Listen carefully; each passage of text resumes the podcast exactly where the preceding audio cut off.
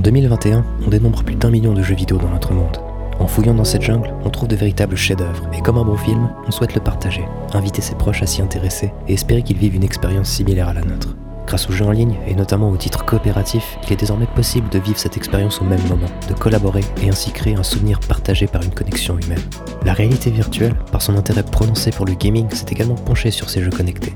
Des expériences communes passionnantes sont d'ores et déjà disponibles pour votre médium favori, qui profite pleinement de cette technologie pour nous offrir des œuvres plus mémorables que sur tout autre support. Mais pour cela, il faut savoir où plonger. Salut, c'est Isocel et aujourd'hui, on va parler des campagnes coop en réalité virtuelle. Commençons par une définition. Une campagne, dans les jeux vidéo, est un mode de jeu où le joueur doit effectuer une succession de missions reliées entre elles et qui se débloquent les unes après les autres. Elles suivent généralement, mais pas forcément, une trame narrative. Les jeux vidéo coopératifs avec un mode campagne sont ainsi des titres qui permettent à plusieurs joueurs de travailler en équipe pour progresser dans une aventure, ce qui les distingue des autres œuvres multijoueurs qui va plutôt les opposer, tout en mettant le scénario de côté. Apparu dans les années 70 avec Punk Double, de nombreux genres se sont vus implémentés dans mode coop, comme les shooters, les RPG, les sandbox, les jeux de sport, les hack and slash, les RTS et les MMORPG. J'ai déjà réalisé des vidéos parlant des titres crossplay et des œuvres asymétriques. Cette fois-ci, on va parler de titres qui nécessitent obligatoirement un casque VR. Pour cette vidéo, je voulais te parler de multijoueurs, mais plus particulièrement des jeux qui proposent un mode campagne et pas que du simple versus. Et je vais te dire pourquoi. Jouer en coopération, ça nous apprend l'empathie, se mettre à la place d'autrui et comprendre sa situation afin de mieux avancer ensemble. De nombreuses sessions de jeu en coop vont même renforcer les liens créés avec notre coéquipier, par notre communication constante avec celui-ci, mais aussi et surtout par le partage d'une aventure mémorable offerte par les jeux actuels. Des études ont montré qu'entre un jeu solo, multijoueur ou en coopération, c'est ce dernier qui a le meilleur effet sur notre comportement social. Il est tout simplement en mesure de diminuer notre niveau d'agressivité générale, tout en améliorant nos capacités de travail en équipe et de confiance à autrui. Je parle d'études, mais il suffit de constater le comportement de certains joueurs sur des jeux en versus en ligne pour constater l'effet négatif qu'ils peuvent créer. Jouer en coopération, c'est également se focaliser sur la communication avec son coéquipier plutôt que sur la frustration que peut créer un jeu. C'est être capable de prendre du recul et de ne pas penser qu'à sa façon de jouer, mais à lever les yeux, observer et vivre une expérience partagée. Et c'est pour toutes ces raisons que je tenais à mettre ces titres en avant. Pour mieux se repérer et savoir vers quoi on souhaite se diriger, il faut parler du choix du design de coop de ces jeux. J'ai remarqué qu'on peut les diviser en quatre catégories, qui s'appliquent tout aussi bien en VR que sur Pancake. On a tout d'abord le design en point de contrôle, où chaque joueur peut jouer dans son coin jusqu'à ce qu'ils atteignent un obstacle les obligeant à se remettre côte à côte. C'est sans doute le design le plus connu, mais de loin pas le plus coopératif au vu de l'absence de proximité entre les personnages virtuels. Ensuite, on a le design de type confort, où le titre est si compliqué à terminer tout seul que la coopération est de mise pour le confort de toute la team.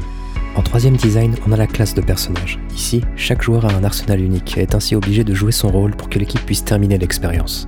Enfin, on a une variante du troisième design que j'appellerai le job, où nos persos ont cette fois-ci un arsenal identique, mais où chacun va décider par soi-même de se créer et se spécialiser dans un rôle afin d'accomplir la mission avec succès. C'est personnellement le type de design que je préfère.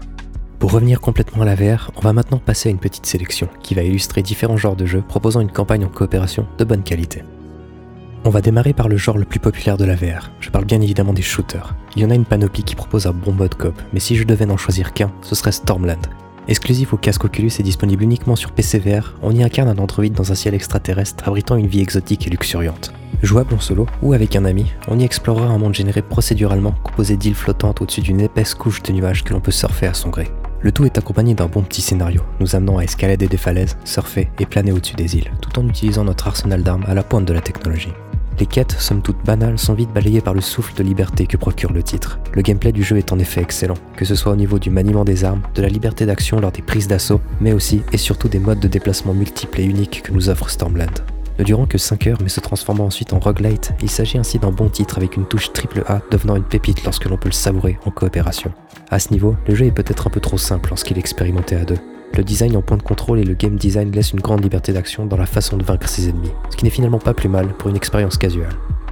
Je ne pouvais pas faire cette vidéo sans vous parler de Carnage Chronicles. Disponible depuis 2017, il a quitté son early access en 2020 pour nous offrir cette petite pépite de la réalité virtuelle. Il s'agit d'un action RPG jouable en coopération jusqu'à 4 joueurs. L'aventure nous fera parcourir des donjons remplis d'ennemis, pièges, énigmes, trésors et bien plus encore.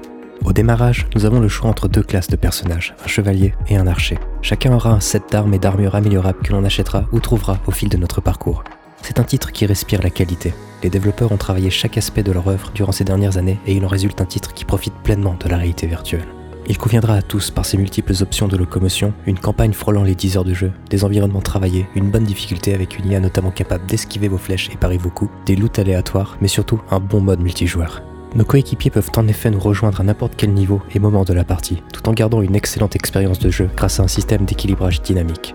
Avec une coop de type confort, le jeu nécessitera de travailler en équipe et surtout rester groupé pour espérer voir le bout de l'œuvre. Bref, si tu souhaites jouer à un bon titre à partager avec tes amis, ne cherche plus, c'est sur Carnage Chronicles que tu dois te diriger. Si tu es intéressé par le platforming ou de bonnes sensations de vol, le choix qui me paraît le plus évident est de se laisser tenter par Winlands 2, un jeu d'exploration au grappin agrémenté de combats à l'arc, le tout dans un univers cartoonesque haut en couleurs.